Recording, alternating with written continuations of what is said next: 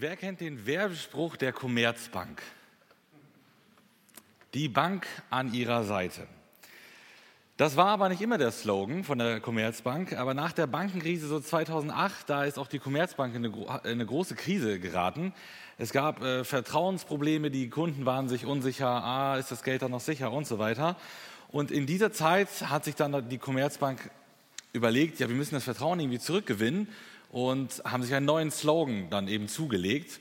Und zwar einen Slogan, der schon mal ganz früher für die Commerzbank stand. Von 1976, glaube ich, bis 2001 war das schon mal der Slogan.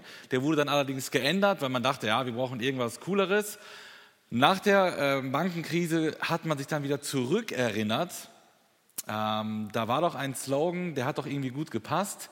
Und die Bank an ihrer Seite war dann wieder der aktuelle Slogan, der auch ähm, momentan immer noch äh, von der Commerzbank gebraucht wird. Also sie haben sich erinnert an ein altes Versprechen, das sie ihren Kunden gegeben haben und ähm, haben es auch jetzt wieder äh, ausgesprochen. Und im heutigen Predigtext, da muss Gott Vertrauen gewinnen bei einem seiner Männer. Da ist nämlich Vertrauen in Gott verloren gegangen. Wir werden heute einen Mann sehen, der kein großes Vertrauen mehr hatte in Gott und Gott erscheint diesem Mann und Gott versucht, Vertrauen zurückzugewinnen, indem er ja im Prinzip an ein altes Versprechen erinnert.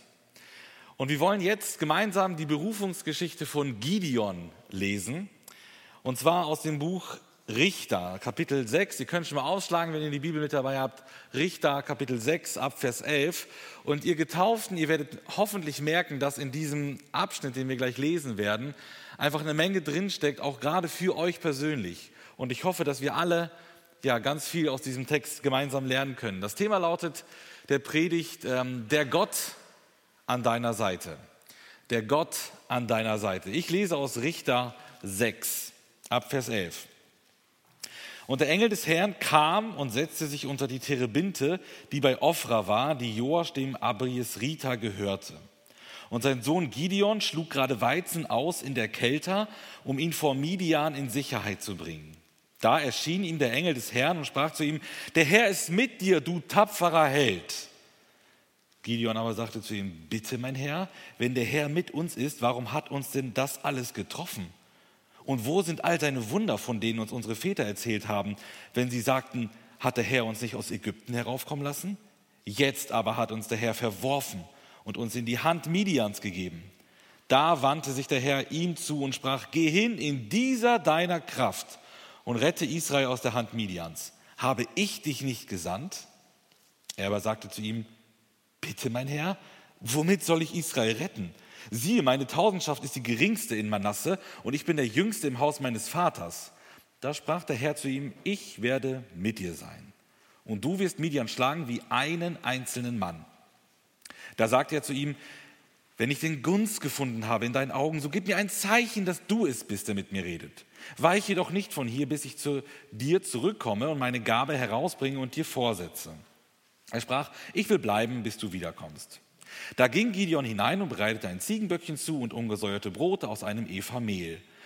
Das Fleisch tat er in einen Korb und die Brühe tat er in einen Topf. Und er brachte es zu ihm hinaus unter die Terebinte und legte es vor. Der Engel Gottes sprach zu ihm, Nimm das Fleisch und die ungesäuerten Brote und lege es hin auf diesen Felsen da. Die Brühe aber gieße aus. Und er machte es so. Da streckte der Engel des Herrn das Ende des Stabes aus, der in seiner Hand war, und berührte das Fleisch und die ungesäuerten Brote. Da stieg Feuer aus dem Felsen auf und verzehrte das Fleisch und die ungesäuerten Brote. Und der Engel des Herrn entschwand seinen Augen. Da sah Gideon, dass es der Engel des Herrn gewesen war. Und Gideon sagte, wehe Herr, Herr, wahrhaftig habe ich doch den Engel des Herrn von Angesicht zu Angesicht gesehen.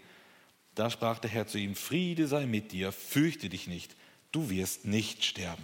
Und Gideon baute dem Herrn dort einen Altar und nannte ihn Jahwe Shalom. Bis zu diesem Tag steht er noch in Ofra, der Stadt der Abies Rita. Der Gott an deiner Seite beruft dich. Das ist der erste Gedanke. Die Verse 11 bis 16. Der Gott an deiner Seite beruft dich. Also das Volk Israel ähm, steckt wieder mal mitten im Schlamassel. Sie waren äh, vor einiger Zeit oder sie sind vor einiger Zeit in das gelobte Land gekommen, in das Land Kanaan, so wie Gott es ihnen versprochen hatte. Aber jetzt gab es riesige Probleme. Die Midianiter, die große Macht aus dem Ausland, die bedrückten das Volk und Gott hört auf das Schreien des Volkes. Wir lesen das am Anfang des Kapitel 6. Das Volk schreit um Hilfe und Gott lässt sich ähm, bitten oder hört auf das Schreien seines Volkes und er schickt einen Ausweg aus dieser Unterdrückung. Und hier lesen wir dann ab Vers 11, der Engel des Herrn erscheint Gideon und beruft ihn dann zum Richter, der das Volk retten soll. Also durch Gideon will Gott sein Volk retten. Die Richter werden übrigens im Alten Testament auch äh, Retter genannt. Und sie sind so ein Vorschatten für Jesus Christus, der nachher im Neuen Testament kommt und das Volk aus oder alle Menschen aus seinen Sünden erretten wird. Also Gideon ist sozusagen schon mal so ein, so ein Abbild äh, für Jesus Christus, der dann später kommen sollte. Wer ist der Engel des Herrn? Der besucht ja hier Gideon und man fragt sich so, wer, wer ist das eigentlich? Und ähm, nach meiner Auffassung ist es höchstwahrscheinlich Jesus Christus im Alten Testament. Das wäre jetzt ein bisschen zu ausführlich, das genau zu begründen, aber ganz kurz möchte ich das erklären. Also der Engel des Herrn wird an anderen Stellen in der Bibel mit Gott gleichgesetzt. Das sehen wir nachher auch in unserem Text nochmal. Engel des Herrn und Gott ist gleich. Dann sehen wir an anderen Stellen, der Engel des Herrn und Gott sind verschiedene Personen. Und dann lesen wir an einer anderen Stelle in Malachi, dass ein Engel des Bundes eindeutig der Messias ist, also Jesus Christus. Und all diese Beobachtungen führen mich dazu, zu sagen, der Engel des Herrn ist Jesus Christus im Alten Testament. Also bevor er im Neuen Testament dann Fleisch gewordener Mensch geworden ist, ist er auch im AT aufgetreten als Engel des Herrn. Ähm, und dieser Engel des Herrn, also Jesus im Alten Testament, setzt sich dann unter eine Terebinte, das war so ein kultisch geweihter ähm, Baum oder eine Eiche der Kanaaniter und diese gehört Joasch, dem Abies Rita. Und weder Joasch noch die Abies Rita werden irgendwo äh, sonst im Alten Testament noch erwähnt. Das deutet darauf hin, dass es wahrscheinlich wirklich sehr unbekannte Menschen gewesen sind. So wie Gideon nachher auch sagt, wenn er Ausreden findet, ähm, also unbekannte Familie und unwichtige Familie und so weiter, es, es stimmt wahrscheinlich sogar wirklich. Ja, was macht Gideon, als der Engel des Herrn vorbeikommt und ihn beruft? Der Gideon ist schwer beschäftigt. Er ist gerade dabei, Weizen in einer Kelter zu schlagen. Ja, wir merken schon, Weizen und Kelter, das sind eigentlich so Dinge, die nicht zusammenpassen. Äh, eine Kelter ist normalerweise der Ort, wo Wein ähm, ja, hergestellt wurde und nicht ein Ort, wo man Weizen schlägt. Also normalerweise liefen da die Ochsen, haben da die, die Trauben und so weiter zerdrückt und daraus wurde dann Wein hergestellt. Und, und Weizen hat man ganz woanders gedroschen. Das hat man öffentlich gemacht, irgendwo auf so einer Anhöhe, wo dann auch der Wind kommt und dann Spreu vom Weizen trennt und so weiter. Aber Gideon macht das nicht öffentlich. Der Text sagt uns auch warum. Weil er Angst hat vor den Midianitern. Er hat nämlich Angst, dass die das mitkriegen und dann vorbeikommen und all das Weizen wieder wegnehmen, so wie, es häufig, wie sie es häufig gemacht haben. Wie Heuschrecken kamen sie und haben alles mitgenommen, was sich das Volk so ähm, mühsam aufgebaut hat. Gideon will das verhindern, also versteckt er sich, ist sehr ängstlich, versteckt sich in der Kälte und ähm, ja, schlägt den Weizen dort. Und solltest du auch mit Probleme mit Angst haben, ängstlich sein, dann, ähm, ähm, dann kannst du dich sicher gut mit Gideon identifizieren. Wir denken oft so, Gideon, oh, so ein Glaubensheld, der hatte niemals Angst, weit gefehlt. Wenn wir uns die Kapitel 6 bis 8 mal durchlesen, die Geschichte von Gideon, dann sehen wir, Gideon hatte eigentlich immer richtig Angst. Also das könnt ihr mal bei Gelegenheit machen und mal kurz darauf achten, Gideon hatte wirklich sehr viel Angst. Auch an dieser Stelle sehen wir, dass Gideon war ein ängstlicher Mann, und Gott konnte ihn trotzdem gebrauchen, werden wir gleich sehen. Ja, und der Engel des Herrn spricht Gideon dann im Vers 12 an und er bezeichnet ihn als tapferen Helden. Also als ich das erste Mal gelesen habe, dachte ich, das ist vielleicht ironisch gemeint, so, na du tapferer Held, weil Gideon versteckt sich, er hat Angst vor den Midianitern und er hat noch nichts vorzuweisen, also er ist ja überhaupt gar kein Held. Aber ich glaube nicht, dass es ironisch zu sehen ist, dass Gott da so ein bisschen Witz macht. Äh, glaube ich nicht, obwohl das auch irgendwie zutreffend wäre. Ich glaube, es ist eher prophetisch zu verstehen. Also Gott sieht Gideon, wie er sich dort versteckt und Angst hat und er spricht ihn an mit, sei gegrüßt, du tapferer Held. Also er sieht etwas in Gideon, was Gideon selbst nicht in sich gesehen hat, was auch kein anderer in Gideon gesehen hat. Er sieht das in ihm, was er mit ihm vorhat. Er will ihn nämlich später als tapferen Helden gebrauchen und das ist Gideon später, aber zu der Zeit noch nicht. Und Gott äh, spricht das hier sozusagen prophetisch schon mal aus. Und auch wenn du dich klein fühlst, ihr Täuflinge, äh, seid auch noch jung und vielleicht denkt ihr auch so, ja, ich bin, ich bin klein, ich bin unbedeutend, dann kann ich dir jetzt schon mal sagen, Gott sieht in dir schon etwas, was er später mit dir vorhat. Auch wenn du dich klein und unbedeutend und ängstlich fühlst, sieht Gott schon das Potenzial, das er in dich hineingelegt hat und womit er dich auch irgendwann auch gebrauchen will. Aber Gideon äh, lässt sich jetzt nicht so richtig beeindrucken von dieser Anrede. Er reagiert enttäuscht. Er ist entmutigt und er ist auch ein bisschen vorwurfsvoll ähm, dem Engel des Herrn gegenüber, sogar so sehr, dass er ihm sogar widerspricht. Im Vers 13 ähm, merken wir auch, er erkennt gar nicht, dass es der Engel des Herrn ist. Er spricht ihn einfach mit mein Herr an. Also er weiß gar nicht, wer da vor ihm steht. Und er widerspricht ihm. Und Gideon sagt, den, den Schutz und den Beistand Gottes und so weiter, das, das kann ich alles überhaupt nicht sehen. Äh, ich weiß nicht, wovon du sprichst, sagt er sozusagen zum Engel des Herrn. Denn die derzeitige Lage des Volkes, die war ja alles andere als rosig. Da war großes Leid im Volk. Und er fragt dann auch irgendwie verständlich, warum hat uns denn das alles getroffen? Und dann beklagt er auch noch die ausbleibenden Wunder aus der Vergangenheit. So, ja klar, früher haben die immer erzählt, Gott tut große Wunder, aber was ist denn mit jetzt? Wo sind denn all diese Wunder, von denen uns unsere Väter erzählt haben? fragt Gideon hier enttäuscht. Und dann exemplarisch führt er den glorreichen Exodus an, also wo Gott das Volk Israel befreit hat aus der Sklaverei. Das war das zentrale Ereignis im Alten Testament.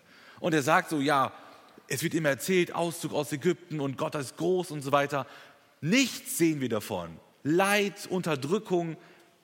Und vielleicht sagt Gideon irgendwie, ich, ich kann das auch gar nicht glauben, ob das wirklich passiert ist, weil jetzt sehen wir ja etwas ganz anderes.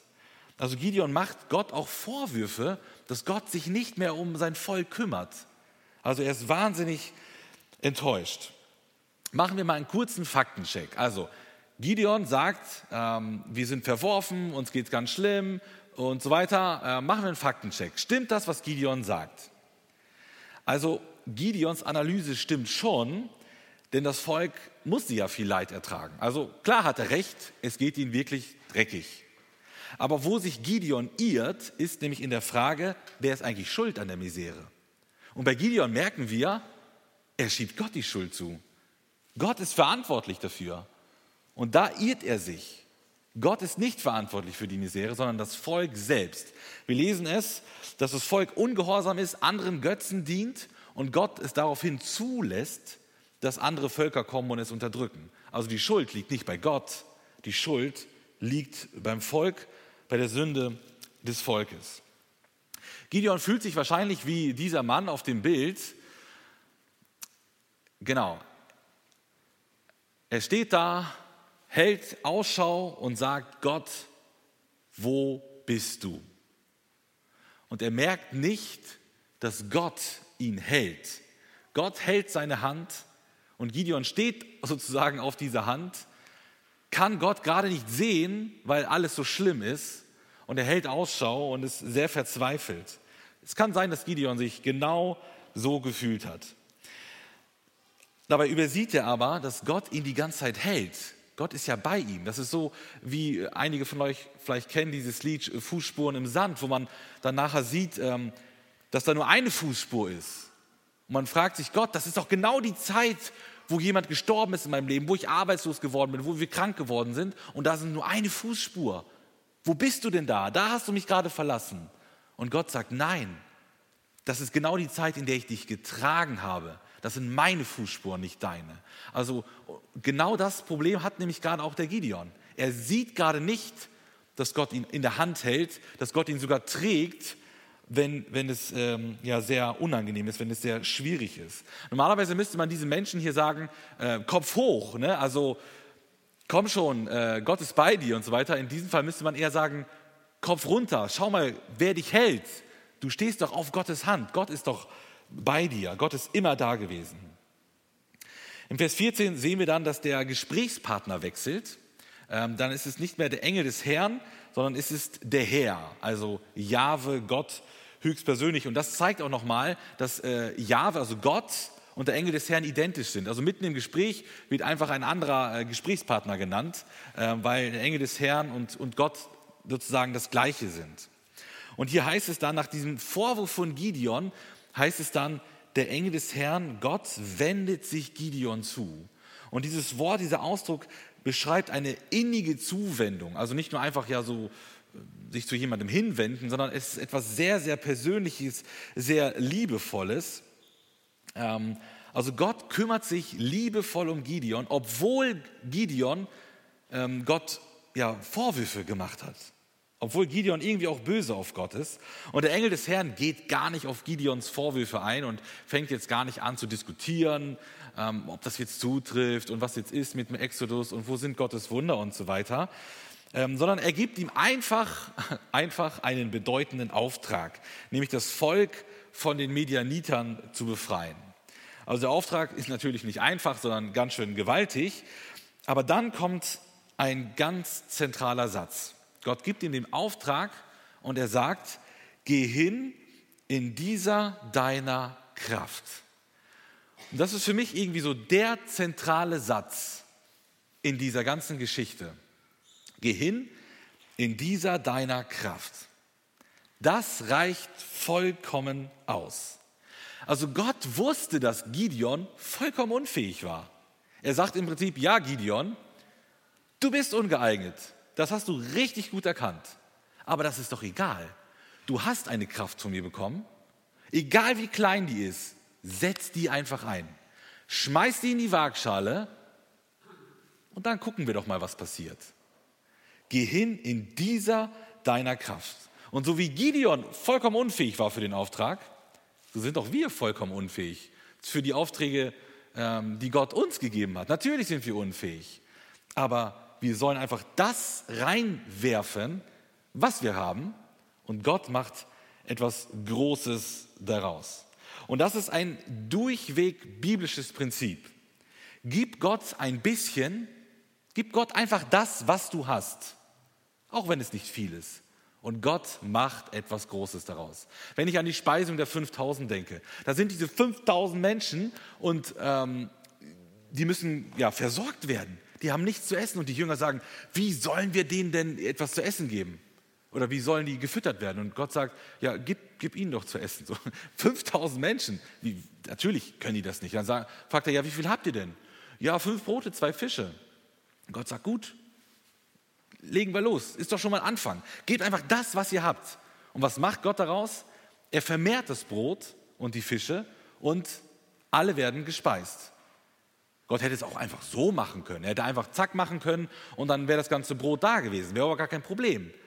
Warum macht Gott das anders? Er will die Menschen gebrauchen. Er sagt, gib einfach das, was du hast. Es ist zwar eigentlich nichts. Für 5000 Menschen ist das nichts. Gib es einfach und dann schauen wir mal. Genau das sagt der Gideon auch. Du bist zwar klein und unbedeutend, ja, weiß ich. Gib einfach deine Kraft und ich mache etwas Großes daraus. Ich finde diese Verse ja sowas von fantastisch, so, so ermutigend, wie Gott uns gebrauchen will in unserer Schwachheit. Ähm, ja, doch Gideon, äh, der ist immer noch nicht äh, richtig überzeugt, auch wenn Gott so, so stark auf ihn eingeht und ihn ermutigt. In Vers 15 sehen wir, äh, er fühlt sich immer noch nicht in der Lage. Also, nee, das reicht ihm immer noch nicht. Äh, er glaubt, er kann das Volk nicht anführen. Er kann äh, auch die Midianiter nicht äh, vertreiben und das Volk befreien. Und er reagiert mit der gleichen Widerrede in Vers 15 wie in Vers 13. Er sagt wieder, bitte, mein Herr. Also auf gut Deutsch, nee, lass mal. Also such dir einen anderen.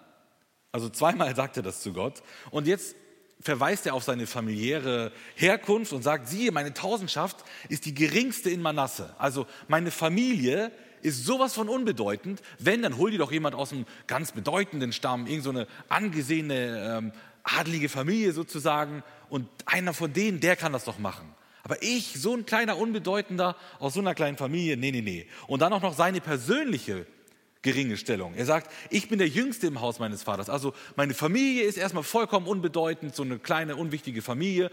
Und in dieser kleinen, unwichtigen Familie bin auch noch ich der Jüngste. Also Gott, du siehst, alles spricht gegen mich. ich, ich kann es nicht sein, du, du hast dich sicher vertan. Also Gideon reagiert hier ungläubig auf seine Berufung und er ist damit in guter Gesellschaft. Wir denken an Mose, Gott will ihn berufen oder er beruft ihn und sagt, du sollst mein Volk aus Ägypten befreien. Und Mose führt gefühlt zehn Ausreden an, warum er der falsche Mann ist. Auch der Prophet Jeremia, er wird von Gott berufen und Jeremia sagt, nein, ich bin zu jung, kann ich nicht machen. Wir merken, dass die, selbst die größten Gottesmänner, Mose, Jeremia, Gideon und andere, die weigern sich erst einmal, weil sie merken, ich bin zu klein für diesen Job. Gott, du hast dir echt einen falschen ausgesucht. Ich erinnere mich noch ähm, lange zurück, äh, wie mein äh, Vater oft äh, dachte, dass er seinen Aufgaben nicht gewachsen ist. Also mit Anfang 30 ähm, wurde ja, also als er Anfang 30 war, wurde die Gemeinde gegründet hier ähm, und er hat eine verantwortliche Person, äh, Position in der Gemeinde bekommen mit anderen Brüdern zusammen. Wenig Erfahrung, keine theologische Ausbildung und so weiter. Die Gemeinde musste gegründet, aufgebaut werden. Es gab Probleme, Spannungen und so weiter. Und immer wieder hat er gesagt, irgendwie ich oder gedacht, ich schaffe das nicht. Gott, du ähm, ja, musst dir im Prinzip einen anderen suchen, der das irgendwie besser kann als ich. Aber Gott hat berufen und Gott befähigt auch. Weil Gott immer die Menschen befähigt, die er vorher auch berufen hat und Gott trägt auch durch. Ja, der Engel des Herrn, sehen wir ab Vers 16, er bleibt weiterhin geduldig, auch wenn Gideon da so hartnäckig ist und den Auftrag im Prinzip erstmal verweigert, ähm, dann sichert er ihm wiederholt Gottes Hilfe zu. Vers 16 sagt er, ich werde mit dir sein.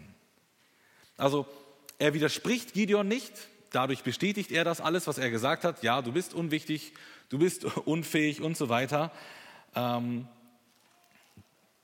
aber Gott erwählt oft das Schwache, um etwas äh, Großes zu erreichen. Äh, lesen wir zum Beispiel in 1. Korinther 1, 28, wo Gott sagt, dass das Geringe habe ich erwählt. Und er will Gideon gebrauchen und verspricht ihm dann dabei seine Hilfe. Also ich werde bei dir sein. Und dann sagt er ähm, auch noch zu Gideon, du wirst Midian schlagen wie einen einzelnen Mann. Also er, er will ihm die Angst nehmen. Er will ihm sagen, du wirst die nachher so schlagen, als ob das nur ein einziger Mann wäre. Also es wird sehr, sehr einfach sozusagen für euch sein, auch wenn da eigentlich Tausende stehen. Die Berufung Gideons haben wir uns jetzt ja angeschaut. Wir dürfen das aber nicht verwechseln, so wie das häufig so in Actionfilmen ist oder so. Ich weiß nicht, James Bond kennen wahrscheinlich einige von euch ähm, noch. Äh, das ist ein Bild hier so aus älteren Zeiten mit Pierce Brosnan. Ähm, und James Bond erhält in jedem Film äh, einen Auftrag. Und äh, der beinhaltet meistens nicht weniger als die Rettung der gesamten Welt. Das ist so der Standardauftrag für James Bond.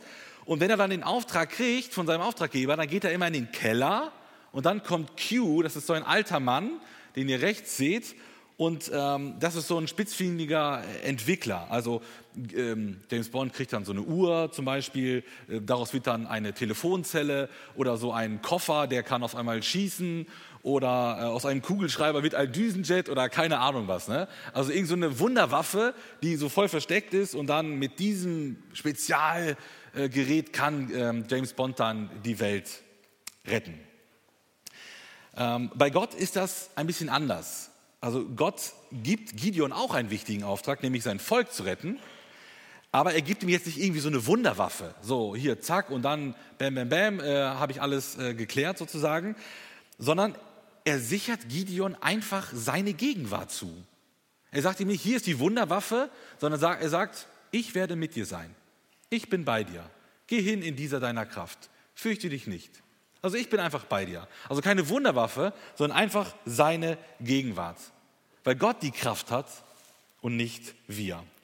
Und Gott gibt nicht nur Gideon einen Auftrag, sondern auch uns allen, allen, die wir gläubig sind, die wir in der Gemeinde Jesu sind, haben, auch wir haben einen Auftrag bekommen. Und zwar lautet der, wir sollen die Welt retten. So wie James Bond so wie Gideon, auch das ist unser Auftrag, nämlich indem wir anderen Menschen von Jesus erzählen und sie zur rettenden, ähm, von der rettenden Botschaft von Jesus hören können. Doch Gott lässt uns dabei nicht allein, er sichert uns seine Gegenwart zu. Der Missionsbefehl lautet ja, geht hin in alle Welt und so weiter, haben wir eben auch schon gehört. Und dann sagt Gott, und siehe, ich bin bei euch alle Tage. Also Gott sichert uns, wie auch Gideon, seine Hilfe zu, seine Gegenwart. Ich bin bei euch. Geht hin in eurer Kraft und dann werde ich bei euch sein und euch helfen. Vielleicht fragst du dich gerade, warum erlebe ich gerade schwere Zeiten? Vielleicht geht es dir gerade überhaupt nicht gut.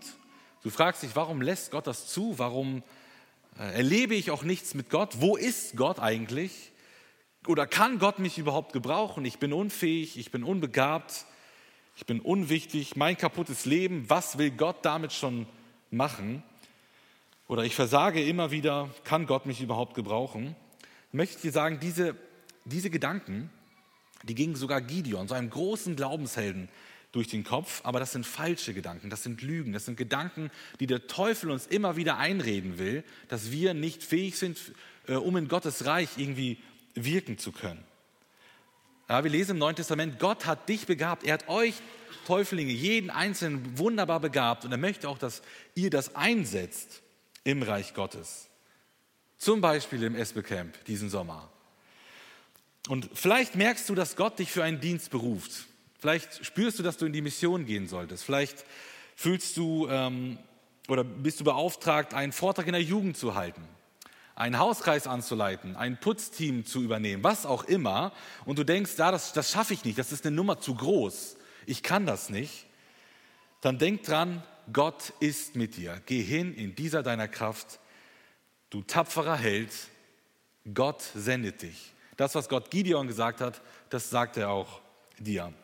Ich komme zum zweiten Gedanken. Gott ähm, bestätigt dich. Das sind, also der Gott an deiner Seite bestätigt dich. Das sind die Verse 17 bis 24. Ähm, ab Vers 17 sehen wir, Gideon lässt sich trotz aller Zusagen immer noch nicht vom Engel des Herrn überzeugen. Also so richtig überzeugt ist Gideon immer noch nicht. Er bleibt ängstlich, er fühlt sich dem Auftrag nicht gewachsen und deswegen bittet Gideon Gott um ein Zeichen. Also er will Bestätigung haben. Er sagt, erst dann nach diesem Zeichen, erst dann kann ich vertrauen. Und ich glaube, diese Zeichenforderung, auch wenn wir die gesamte Gideon-Geschichte betrachten, ist ein Beweis für Gideons Unglauben, für seinen Zweifel. Später wird Gideon im Kapitel 6 noch weitere Male Zeichen von Gott fordern, obwohl Gott ganz genau gesagt hat, das ist der Auftrag, du sollst es machen und du wirst auch gewinnen. Also alles war klar. Und Gideon sagt, äh, ist das wirklich so?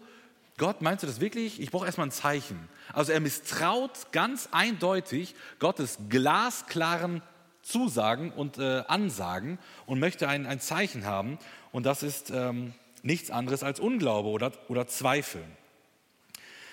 Also der Text macht deutlich, ähm, dass diese Zeichenforderungen negativ äh, zu verstehen sind. Und Gideon bittet aber den Engel des Herrn um Geduld. Er sagt, komm, bitte eine Sache noch und, und dann äh, kann, ich, kann ich glauben. Äh, dann ist erstmal nicht klar, was er vorhat, äh, aber dann bereitet Gideon äh, ein ganz aufwendiges Opfer vor, also er schlachtet da was, bereitet Brot zu und so weiter. Und ähm, dann kommt er zum Engel des Herrn und der Engel des Herrn gibt dann Gideon eine ganz bestimmte Anweisung, legt das da auf den Felsen, gießt die Brühe aus und legt das auf den Topf und so weiter.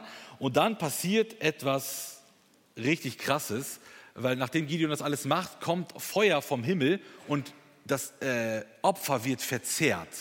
Also ein ganz krasser übernatürlicher Eingriff, wo Gott dann ja dieses Zeichen, das Gideon haben will, auch Gideon sogar gibt und ihm, ihn das bestätigt. Ich bin bei dir und ich bin wirklich von Gott und es ist wirklich äh, mein Auftrag. Und dann fällt der Groschen bei Gideon. Er merkt, oh Backe, das war der Engel des Herrn. Jetzt habe ich Gott gesehen. Was steht im Alten Testament? Dann muss ich sterben. Und Gideon denkt, so, das war's, meine Tage sind gezählt. Und Gott auch wieder muss ihn beruhigen und sagt, keine Angst, fürchte dich nicht, du wirst nicht sterben. Wäre ja auch irgendwie unlogisch. Gott beruft ihn, befreie mein Volk von den Medianitern. Äh, und dann vernichtet er äh, Gideon, weil er ihn gesehen hat. Ne? Also Gott sagt, Gideon, entspann dich. Also Gideon war einfach sehr ängstlich. Und Gott sagt, komm, Gideon, du wirst nicht sterben, fürchte dich nicht. Gideon baut dann ein Altar für Gott und damit ähm, ja, nimmt er sozusagen den Auftrag an. Er nennt diesen Altar dann Jahwe Shalom, also der Herr ist Friede, ähm, damit jeder, der dort an diesem Altar vorbeikommt, an Gottes friedfertiges Wesen erinnert wird. Und er gibt Gott die Ehre ähm, ja, für das, was dort geschehen ist, und er nimmt diesen Auftrag an. Also es war eine schwere Geburt, muss man sagen, bei Gideon. Also Gott musste sehr einfühlsam ähm, Gideon da ranführen und er hat das sehr liebevoll und fürsorglich auch getan. Und jetzt am Ende ist Gideon dann so weit, wo er dann sagt, okay, ich nehme diesen Auftrag an, auch wenn ich äh, immer noch nicht so richtig glauben kann, dass ich dazu ähm, geeignet bin. Ja, also wir sehen, ähm, das ist ganz interessant, dass Gott dieses Zeichen gibt.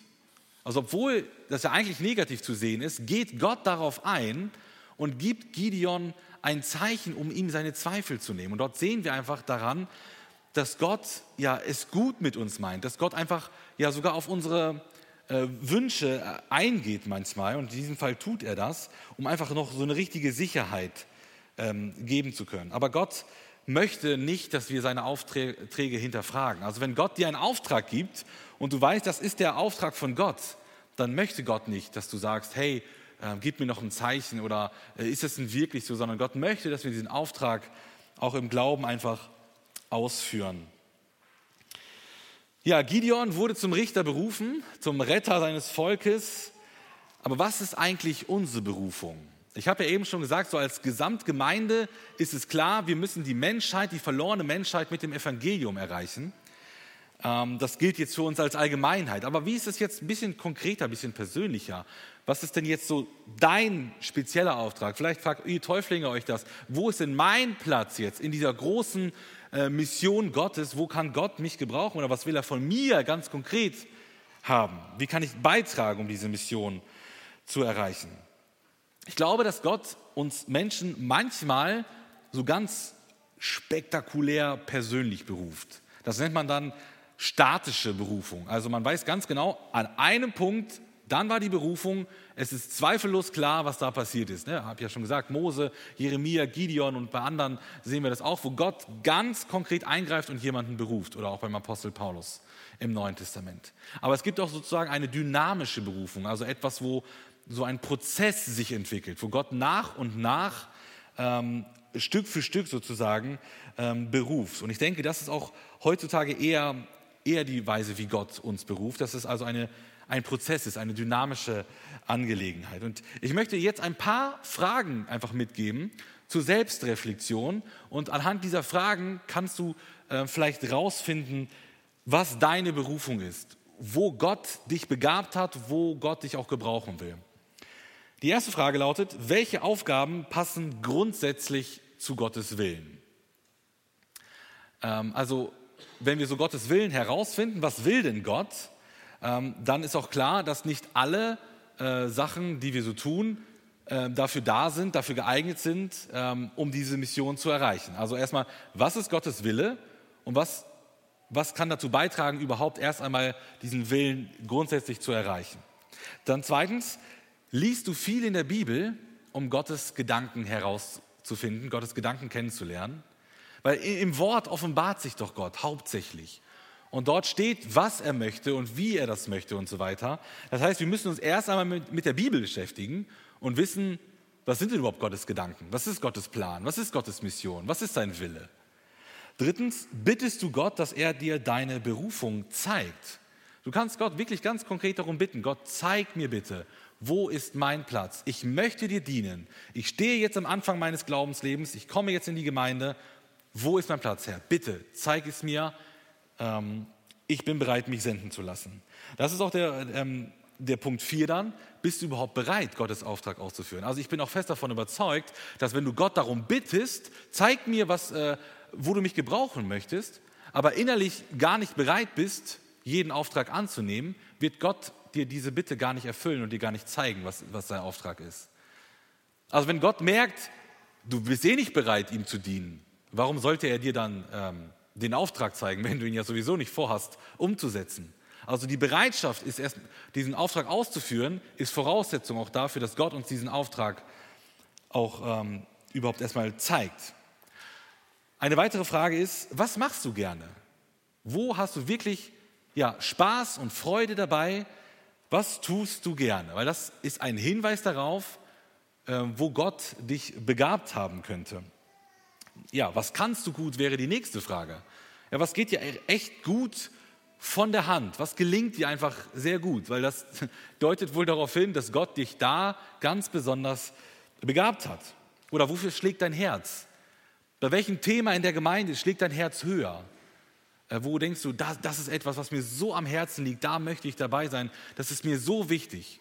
Wahrscheinlich hat Gott dir dieses Gebiet ähm, aufs Herz gelegt. Oder wozu ermutigen dich andere immer wieder? Also wenn andere Leute dir Feedback geben und du das immer wieder hörst, hey, das klappt bei dir so gut und ich könnte mir so gut vorstellen, dass du da und da gut reinpasst, dann spricht Gott vielleicht durch andere Christen und zeigt dir, wo dein Platz ist. Also andere Menschen ähm, können da gut auch mithelfen, den Platz zu finden. Wo öffnet Gott Türen in deinem Leben?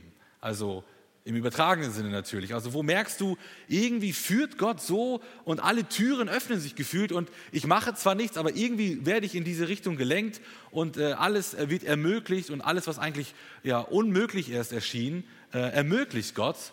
Und er sagt, komm, ich reiße alle Türen auf, das ist der Weg, wo du lang gehen sollst. Dann geh diesen Weg, den Gott dir aufmacht oder aufzeigt. Und die letzte Frage, welche Aufgaben erscheinen sinnvoll und logisch zu sein. Ja, manchmal ist es so, da, da kann man vielleicht ähm, das machen oder das machen und alles wäre eigentlich gut, alles wäre im Willen Gottes, alles wäre meinen Aufgaben entsprechend. Aber irgendwann muss man sich dann auch entscheiden und fragen, was ist logischer, was ist sinnvoller, wo kann Gott mich ja noch effektiver gebrauchen. Ja, und mit diesen Fragen ähm, kannst du ähm, vielleicht besser herausfinden, wo ist mein Platz in Gottes Reich, wo kann Gott mich gebrauchen. Ich möchte ähm, die Predigt abschließen mit einer ähm, ja, kurzen Geschichte von Gladys Aylward. Ähm, einige kennen, kennen sie vielleicht. Sie war eine junge Frau, sie kommt nach London, ähm, weil sie sich bei einer Missionsgesellschaft als Missionarin für China bewerben wollte. Also sie wollte Missionarin werden in China und weil sie sich sicher war, dass Gott sie berufen hat dorthin. Mit 18 Jahren hatte sie eine Predigt gehört und sie hat sich von Gott berufen gefühlt, nach China zu gehen. Sie fährt zu der Missionsgesellschaft, doch die Missionsgesellschaft sieht das anders. Sie lehnen sie ab und sagen, du bist nicht geeignet, du bist nicht qualifiziert für diesen Job, ähm, wir können dich nicht aussenden. Ähm, sie ist sich aber sicher, dass Gott sie berufen hat. Sie spart ganz viel Geld zusammen ähm, für äh, ein Ticket für die transsibirische Eisenbahn und sie fährt mit eigenen Mitteln mit dem Zug nach China. Und ähm, dort angekommen, lebt sie mit den Chinesen. Sie wird wie eine Chinesin. Sie sieht letzten Endes aus wie eine Chinesin und sie kümmert sich ihr Leben lang um Waisenkinder, um Leprakranke und so weiter und erzählt diesen Menschen, den Chinesen, von Gottes Liebe. Obwohl sie doch scheinbar unbegabt war, obwohl sie unfähig war. Und Gladys Aylward zählt zu den Helden der Missionsgeschichte. Sie taucht in vielen Büchern über, äh, ja, über aus der Missionsgeschichte auf, wo über sie berichtet wird, obwohl das ja eigentlich alles gar nicht möglich gewesen ist. Das war das Urteil. Du bist nicht fähig, ähm, um in die Mission zu gehen. Doch wenn Gott jemanden beruft, dann begabt er ihn auch und gibt ihm ja seine Kraft. Gott kann nämlich jeden gebrauchen. Ihr lieben Getauften, ich wünsche euch, dass ihr euch von Gott zum Dienst berufen lasst, dass ihr euch von Gott herausfordern lasst, weil Jesus sein Leben am Kreuz von Golgatha für euch gegeben hat, ermutige ich euch auch, Gott oder Jesus euer Leben zur Verfügung zu geben. Aus Liebe und aus Dankbarkeit. Amen.